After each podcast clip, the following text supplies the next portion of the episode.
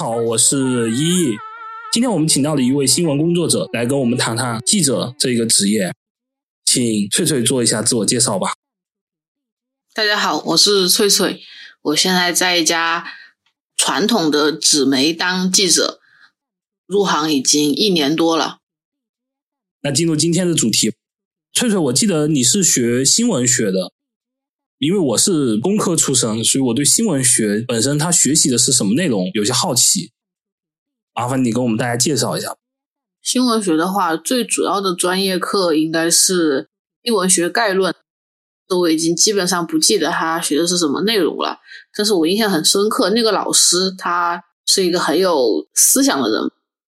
他当时在课上给我们讲了一些对那个时候的我来说非常新颖的理论，给我带来了很大的震撼。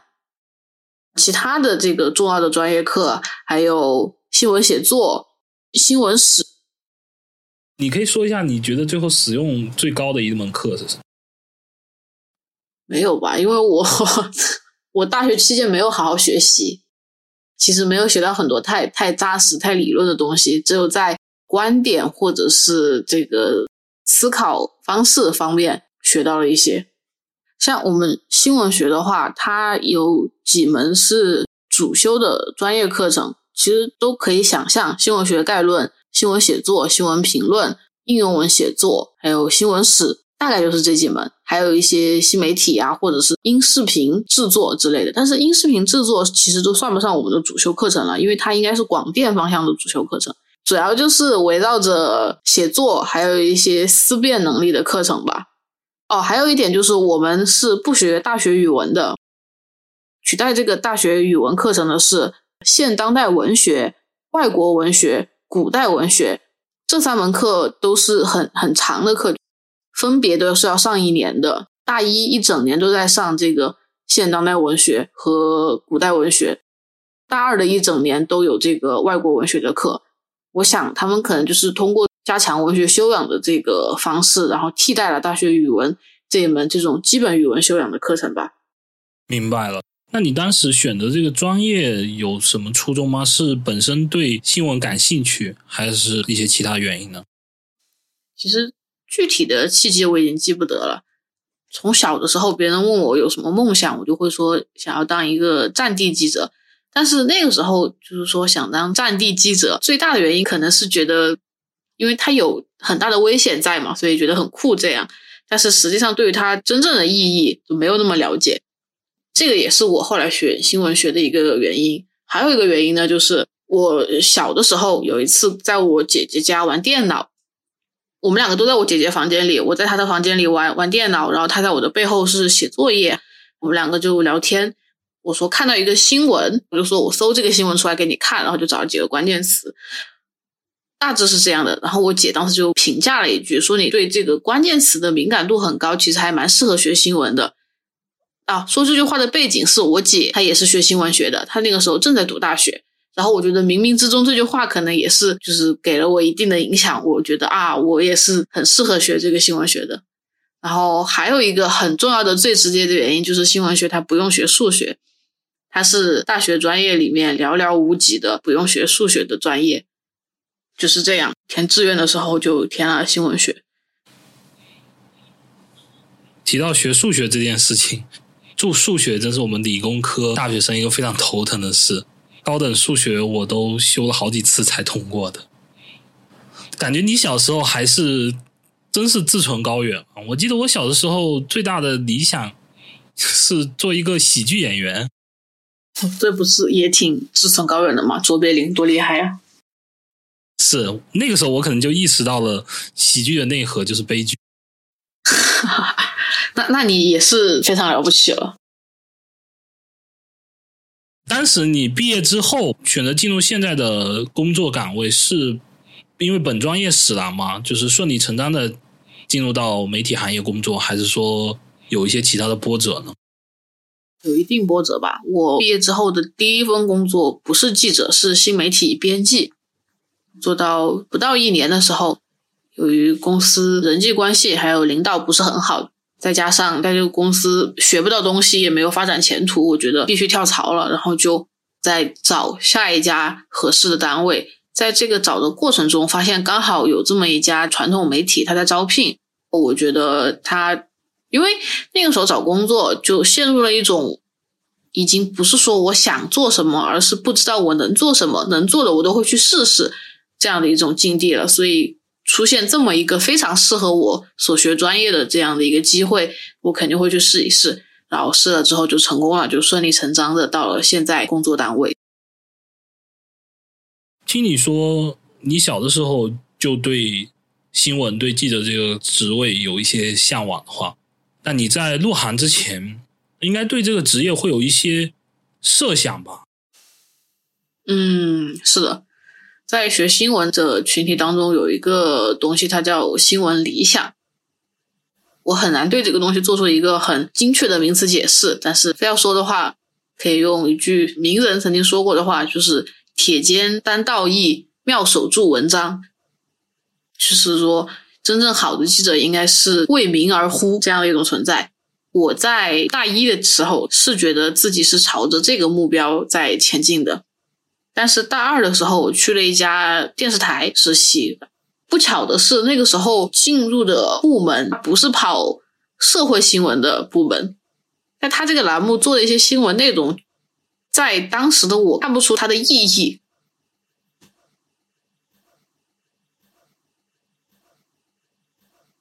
这一段实习经历让我一度对这个记者这个职业非常失望，但是我对新闻行业的这个可以说是误解吧。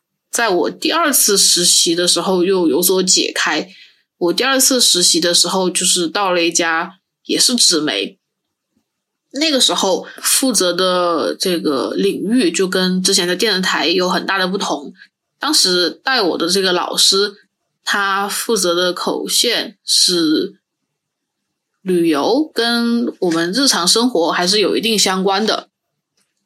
当时跟我们一起实习的还有另外一个实习生，那个实习生非常的呃有意思，就是他去采访不带纸不带笔，然后还经常迟到，所以带他的老师就经常骂他。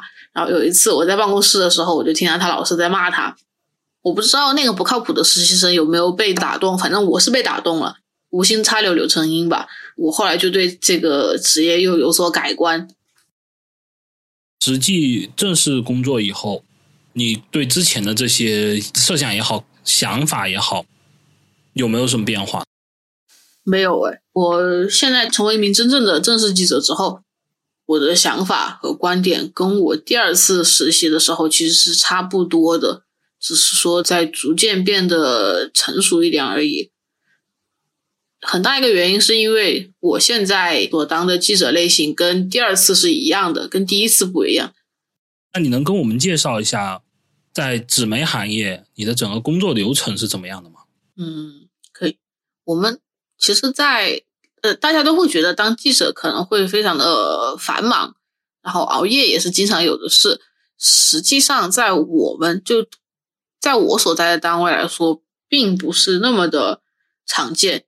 嗯，我们的工作模式一般是这样的。在正式开始工作的这一天之前，我们就会提前预定好第二天要干的活，没有统一组织的被动的要求你去采访的时候，就可以自己给自己安排采访。第二天的时候，就按照定好的时间去往现场采访，采访完之后就回到报社或者回到家里写稿。但是这个写稿有时候它不必很急，因为。我们的截稿时间是晚上八点半啊，当然你能越早交越好，因为越早交的话，领导或者是编辑他们能够尽早看到你的稿子，能够做出一些修改或者有问题的话可以及早沟通。但是太早的话也没有什么用，因为编辑好像晚上七点还是八点才上班，然后他们是从晚上才开始上班，然后开始编辑稿子，呃排版，到后面校对下印厂，编辑他们这个固定的工作时间。就是决定了很多事情。嗯，那编辑的工作职责是不是就是收到你们交的稿件，然后对你们的稿件做一些修改，然后再做排版、再做校对的工作呢？是的，校对是单独的职位，校对是校对，编辑是编辑。那可不可以理解，就是编辑跟你们是一种类似甲乙方的关系？不是，因为我们不是在按编辑的意思在干活。那他们如果对你提出一些修改意见的话，你会？如果不是特别大的修改，他们不会打回来的，他们会直接给你改。就是在你的基础上做一些修改。对对对，他们会直接改。那在稿件署名这一块，他会署？不会，不会，不会。编辑有编辑的名字可以署啊，就整个版面的顶上会有写责任编辑，这就是已经是他的署名了。文章上他不必署名。一个版的话，一般只有一位编辑来负责。对，一个版一位编辑，然后多位记者来供稿。记者他没有太计划向哪个版哪个版供稿的，除非是社会新闻。社会新闻有专门的版面，他会发一些特定类型的新闻，我们会提前策划好这个稿子，它就是要发在社会新闻这个版面的。其他的话就不会太说，因为其他几个版没有明确的类型规定。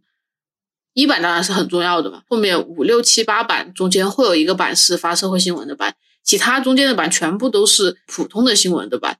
所以具体哪一篇文章放在哪个版？不是记者能决定的，是编辑和一些值班主任他们会自己商量的。那排版这个事情也是由编辑来负责的？不是排版，排版有排版员。排版员的话，他可以决定某一块的大小、某个图片放置的位置，这种吗？他可以决定某某个图片放哪个位置，但他不能决定某一块的大小。呃，因为是这样的一个版面，它能装的字数有限，一般来说是装三千多字、四千字的样子。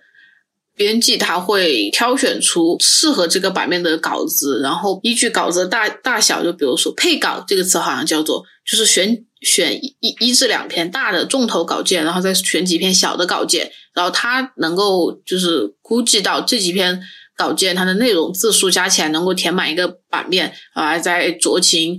配图，然后他全部编辑好了之后，再送去排版员那边，排版员再把它组成一个我们看到的那个样子的版面。对，发大发小，它是一个字数的问题嘛？稿子发大，我们一般说稿子发大的话，得是一千多字，一千二以上吧，它可能才能叫发大。这个大的话，它是文章本身的内容，它的重要性来决定的。编辑能够决定一部分，就排版员这边他是决定不了的。排版员也决定不了上下，决定不了位位置怎么摆放，因为版面它是位置是有讲究的嘛。一个版面，它上面最顶上的那个那一篇叫头条，最底下那一篇叫倒头条，这两篇都是比较重要的，因为它很显眼。包括我们在计算计算稿费的时候，在头条和倒倒头条的稿子也会比其他的中间的稿子会多一些。所以编辑他已经基本决定好了头条和倒头条。是哪篇文章，就是顺序大致摆放在哪里，它都是已经决定好了的。那你继续给我们介绍一下这整个流程吧。啊，好的。因为编辑他这个晚上固定上班的这个特点，就决定了我们如果不用发新媒体的稿子的话，我们不必很赶着写。还有一点就是决定了我们不必熬夜。晚上八点他们开始工作。十一点左右版面就应该出来了，后面校对啊、下音场什么的我就不清楚了，因为他们后面都要进行这些工作了。你的稿子即使很晚再过来也没有意义，因为他们那个时候已经进入了一些后面的工作程序了。你再交过来，他们也不会接受你的稿子再给你排上版。当然，前提是这个稿子不那么重要啊。如果这个稿子非常重要，打个比方，有什么重大气象灾害的变化呀、世界杯呀之类的话，他们就会专门留一个版面出来等这个稿子，等到两三点也是有可能的啊。我的工作流程大概就是这样的。我有点好奇，就是你们输出稿件的频率大概间隔多少天需要输出一篇呢？应该是每天都要有。这个其实不是一个很简单就能概括的事情，因为输出稿子的频率和数量，它不是一个完全由记者个人意愿能决定的东西。如果碰上既没有采访，你自己也没有主动选题要做的时候，两三天乃至一周不出稿子也是有可能的。但是如果到这种情况的话，你的收入就会出现问题。所以为了保证一定的收入的话，每天一篇应该是有必要的。在这种长时间的输出过程中，会不会产生一定的职业疲惫呢？我做自媒体的时候，有一段时间尝试过日更，持续不了几天就会产生一种疲惫，感觉没有太多的能一直输出的东西了，而且对写稿这件事情本身也会有一些生理上的厌恶吧。嗯这倒不会。跟自媒体写作比起来，我们这种写作其实是很不同的。我知道你之前公众号那些文章，它的主要大头内容是由你自己的想法、看法构成的。但是我们写新闻稿件的话，它都是有材料、有事实在的。也就是说，它有一个东西在那里，我们只要把它描述出来、写出来就可以了。明白了。你们写文章之前，你们需要在文章中体现的这个东西的基础已经非常的完善了。你们其实是是在做一个加工和组装的过程。是的，是的。所以它跟写小说呀、写评论啊都是非常不一样的。那说回到你刚才提到的薪资问题，是不是在我理解，就是你们的收入主要是以基本工资再加上稿件构成的呢？是的，是的。基本工资加稿费构成的。我还有几个问题比较好奇。第一个就是开天窗的问题，你们有出现过开天窗这种情况吗？我个人目前没有出现过，因为开天窗的话，它就是表示今天这个稿子一定要你交，但是你确确实实无论如何都赶不上了。其实这是一个很少会遇到的情况。因为如果是非常重要，一定要交、一定要发、赶在这个时间节点上的稿子的话，会很早就部署安排好。就算遇到什么意外情况完不成，他肯定也会想想办法，通过其他途径来解决。再一个就是我刚刚也说了，如果遇上什么特殊情况的话，编辑晚上会等稿子等到两三点，都能等到两三点这么晚了，一般还是能写出来的。如果真的是这篇稿子无论如何都发不出去的话，肯定会有一些备用稿。这个是我的猜测了，因为我没有在编辑部干过。但是即使这样能补上，如果是真的很很重要的稿子开了天窗的话，后面肯定会被惩罚的。大概就是这样。这个让我想到一个经典的电视剧，叫做《编辑部的故事》。啊，我就知道你要说这个，但我没有看过，所以我没法细聊它。只能说它里边的几个演员都是我比较感兴趣的。如果有时间，一定会把它看一下。我我也没有看过。我感兴趣的第二个点就是有没有出现过已经下印厂了，但是因为错字或者是因为别的原因撤回的情况。这个可以说也是我不了解的范围，因为晚上的工作我几乎都是不参与的。但是肯定是有的，我知道肯定是有的。别别说下印厂已经有错字撤回了，有时候第二天报纸都已经派送出去了，才会发现有某个错误，然后发行员会一个一个的各家单位去把报纸给收回来，再送一份重新印的过去。据我所知，记者是需要记者证的吧？这种证件是需要考的，还是你只需要入职你就可以办理？既要入职又要考，它它不是一个从业必备的证件。记者证它这个证件它不是先有证再就业，而是先就业才有证，是必须在新闻单位工作一年以上的记者去参加完考试通过之后才会有记者证。明白了。那像你现在这个职业。我比较好奇，它的对应的上升路径是怎么样的？记者确实是没有一个很明确的上升路径的，一个部门几十个人，领导职位只有几个，大部分人他都注定不会到这个领导职位上去。还有一点就是，领导职位它虽然权力和职位上有好，对，但他在收入水平上可能并没有一些资深记者好，而且在工作压力上会非常大。那资深的记者，他主要的收入构成还是以基本工资加稿费这种形式，是吗？不是，不是，资深记者的话，他的收入渠道会拓宽很多。可以说，随着资历的变深，收入的渠道会越来越多。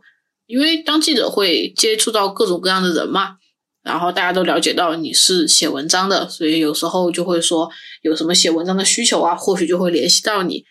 可以顺理成章的发展一些各种各样的副业，这是一种类型。还有一种类型就是做广告，它这个广告不是说那种软文类型的广告哦，是是真的广告，就是印广什么房地产，印一张楼盘的图片在上面，它会有相当可观的提成。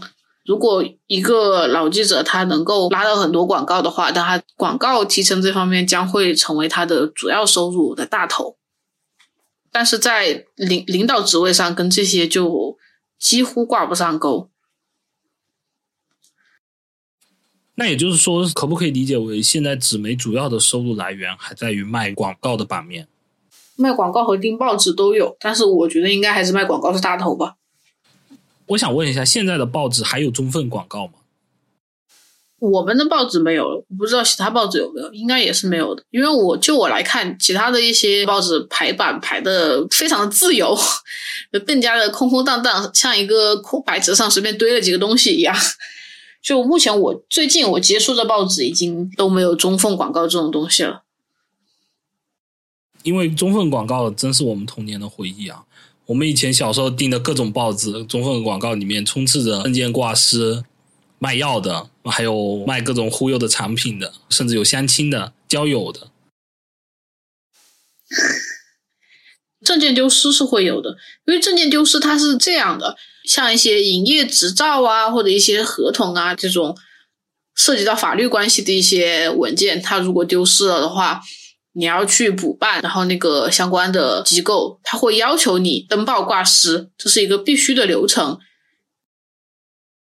其实我对报纸的好感度很深，因为我大概从小学三年级开始，就每天从家里拿一元钱到门口的书报亭买一份报纸带到学校去，同学们就会一起分这一份报纸，大家互相把内容看完。这个习惯一直维持到高中吧，但因为高中以后我的爱好逐渐转向买杂志了，特意要买那种印刷的非常好的用铜版纸印刷的杂志，看天下什么的。对。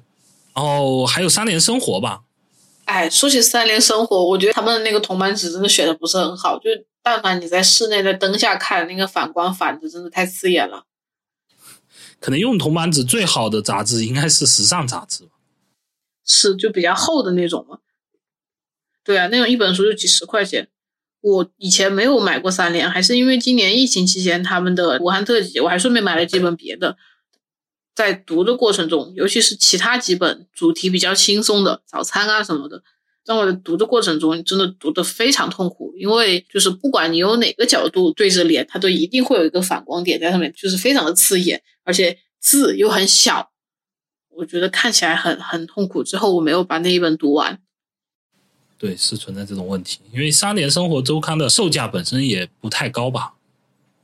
对，而且它它从某种程度上来说，它其实很良心。它售价，它在售价不高的情况下，塞塞进了非常多很质量不错的内容。好，三联的公关麻烦又转广告部结一下钱，因为报纸和电台是我在小的时候最经常接触的媒体，所以我到现在还保持着定期阅读报纸和收听广播的习惯。实际上，现在的广播节目的质量已经明显下降了非常多了。呃，主持人可能口误，呃，整个节目的内容较十年前已经有了很大的变化。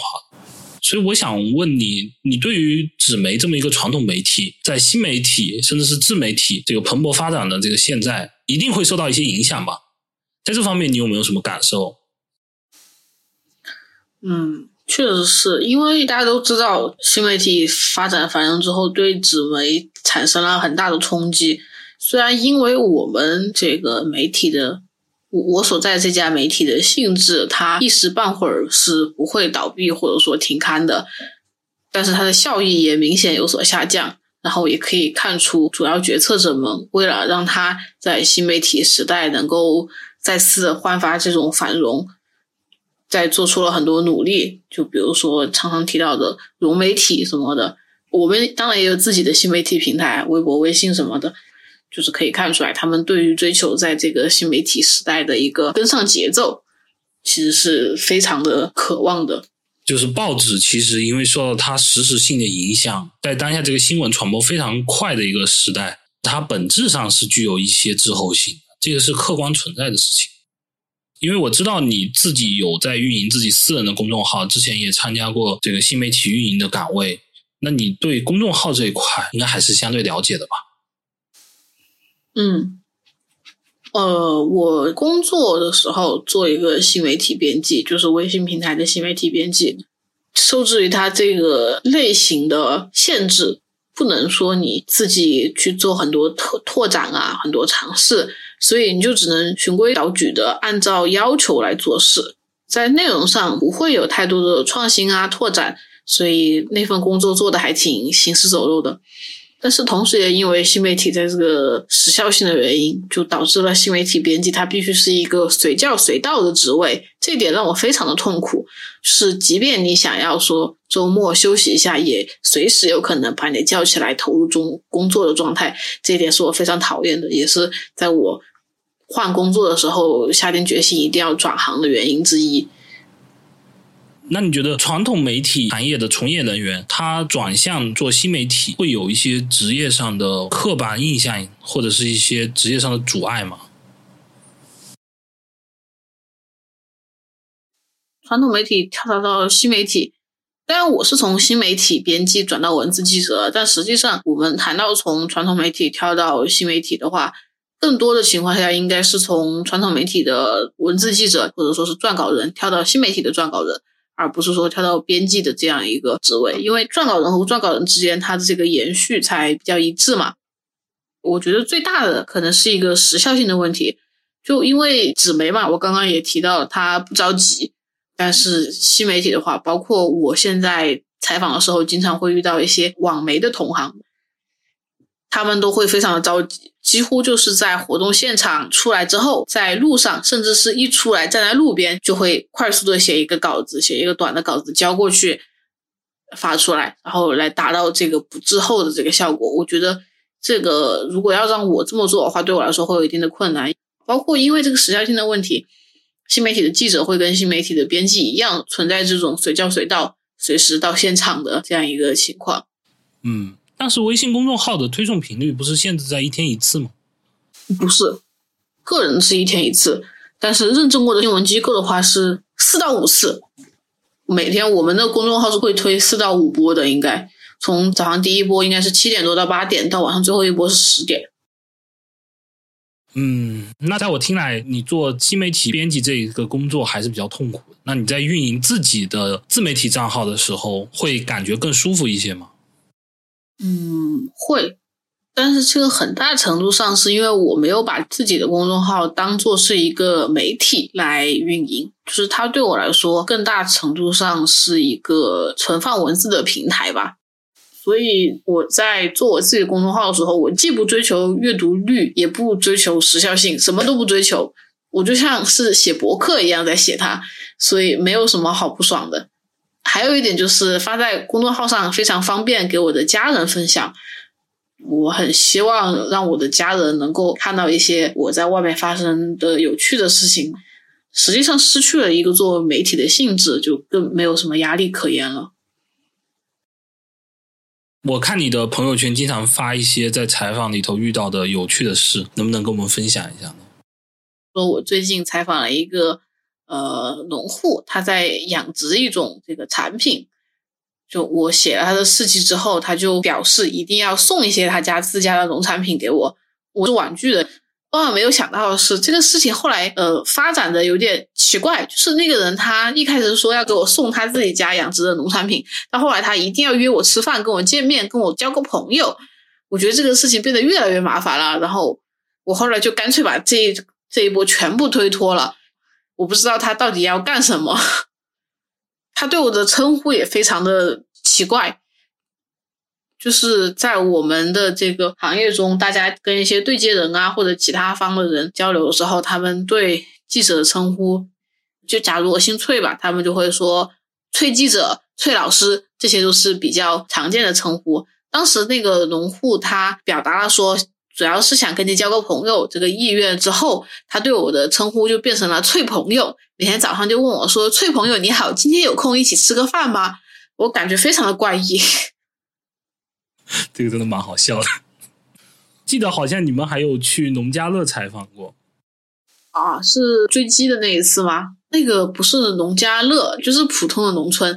那场活动，因为它有几个环节，环节与环节之间间隔的实在是太长了，手机又快没电了。为了打发时间，不得不进行了一场乡间散步，看了一下周边的鸭呀、鹅呀、鸡呀什么的，没有跟太多的人打交道，都是跟一些动物打了交道。那像这种大家一起参与的活动，你们跟友媒之间互动的关系是怎么样的呢？呃，很不错。我个人而言，我跟有媒的记者成为朋友的可能性，会比我跟同事，我自己单位的同事成为朋友的可能性要高得多。因为自己单位内的同事，一是他会多多少少有利益冲突的情况存在，这就导致了很难关系变得很好、很亲密。二是因为记者主要是一个单打独斗的干活方式。就一般都是我去采访某个活动，那么我的同事不可能再去，这就导致我们文字记者与文字记者在工作中很少碰面，交流的机会少，反而就不会熟络起来成为朋友。相反的，我们去采访的时候会碰到有媒的记者，而且因为每个单位都会划口线领域都是固定的，就比如说我跑 A 领域的这个采访。隔壁媒体也有一个跑 A 领域采访的记者，那么我每次去跑 A 领域的采访活动事件，都必然会碰到有媒的这个记者。那么我们两个的工作时间就是会有经常的相处交流的，我们两个就很容易成为朋友。我跟有媒的几位记者关系都还不错。那你在工作的过程中，你觉得纸媒、广播媒体和电视媒体，甚至新媒体之间，他们在面对同一个新闻的时候？他们的工作方式会有什么样的不同呢？这个问题的回答，它会根据你所说的面对这个新闻的类型不同而发生改变。我们就举个普通的例子吧，一场什么什么活动。其实我们出去工作的时间都是一样的，我们就是都会到场，然后大家找到一个受访者的时候，大家就会围在一起。电视台的人加机器，广播的人拿出一个他们那种毛茸茸的录音的机器，然后我们一般就用手机录音，或者直接在旁边用本子记一下关键词，大家你一嘴我一嘴的提问，记录下各自要的素材就可以了。回到单位之后，就我们该写稿写稿，他们该剪视频剪视频，剪音频的剪音频。新媒体的记者，他们跟跟我们的这个。工作流程是大致一样的，也是回去之后写稿，只是说他们的时对时效性的要求更加严格。最后，我想跟各位听众推荐一下我最喜欢的一部美剧，叫做《新闻编辑室》。在这部美剧里，就讲述了一个电视媒体的新闻编辑室中发生的故事。通过看这部美剧，我非常深刻的意识到了新闻是一件严肃的事情。一个你可以在媒体上看到内容的背后，是经由了各种职业不同的人付出了很大的心力，最终呈现出来的一个结果。所以，新闻工作者一直也是我非常致敬的一个职业。本期节目就到这里，如果喜欢我们的节目，可以在各大播客平台上进行订阅。欢迎大家在评论区与我们进行互动，感谢大家的收听，再见。好，那就谢谢大家，再见。